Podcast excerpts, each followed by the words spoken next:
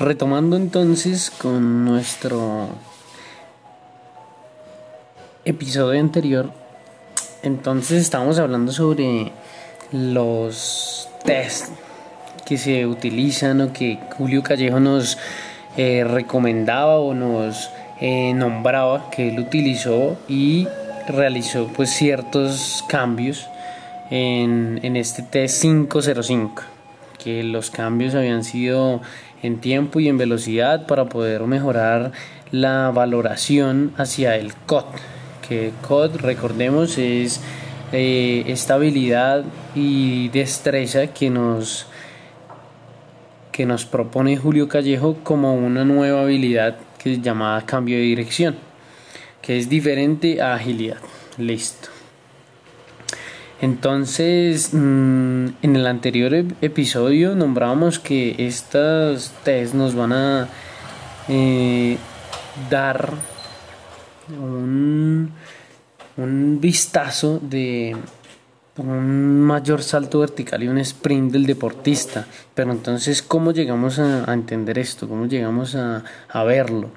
Y esto pues se da gracias a las pruebas en donde generan una valoración hacia el sprint momentum.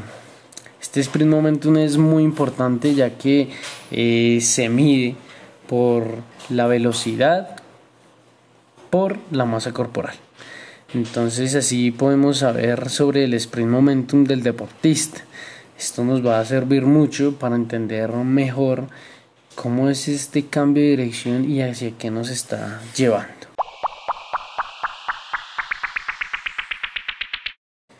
Bueno, este sprint momentum, eh, Julio Callejo nos propone que lo utilicemos ya que nos va a ayudar a medir la velocidad que tiene el deportista conforme a su masa corporal. Esta masa corporal pues nos indica el peso que tiene que cargar o que tiene que que retraer, repulsar el deportista al hacer este cambio de dirección, ya que claro, pues el deportista tiene una velocidad y para poder cambiar el, la dirección pues tiene que llevar este mismo peso que está que, que tiene el peso corporal pues tiene que llevarlo hacia la otra dirección no entonces pues aquí viene lo interesante lo interesante del asunto es que este sprint momentum, entre más alto sea, pues nos va a dar la indicación de qué tanto cambio de dirección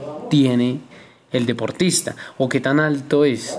Entonces, si su sprint momentum es alto, es decir, que su velocidad por la masa corporal es buena, entonces el cambio de dirección así mismo va a ser, ya que eh, pues esta persona tiene la, la capacidad o la potencia para poder desplazar ese peso o esa, esa masa corporal, perdón, y pues asimismo sabremos que tendrá la suficiente fuerza para poder hacer este cambio de dirección. Pero entonces, bien, vamos a verlo desde otro punto.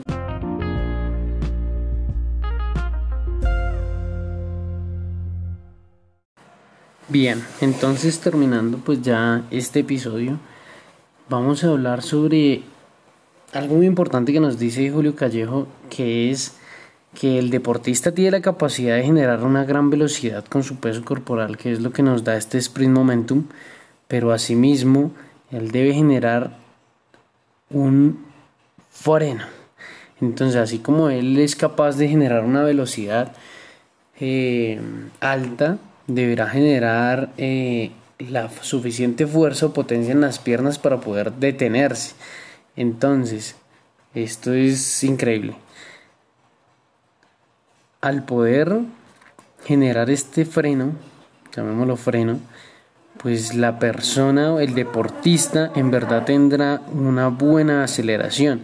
Es decir, en verdad podrá generar un buen cambio de dirección, ya que si tiene la capacidad para desacelerar, va, esto es lo que nos va a dar esta, esta habilidad y esta destreza de este cambio de dirección. Aparte también nos menciona que algo muy importante que pues es la, es la estabilidad del tronco ya que esto también nos genera un buen cambio de dirección, ¿no?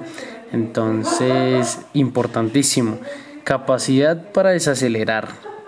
Antes de tener una gran velocidad, debe tener una capacidad de desacelerar esa velocidad a la que lleva el deportista.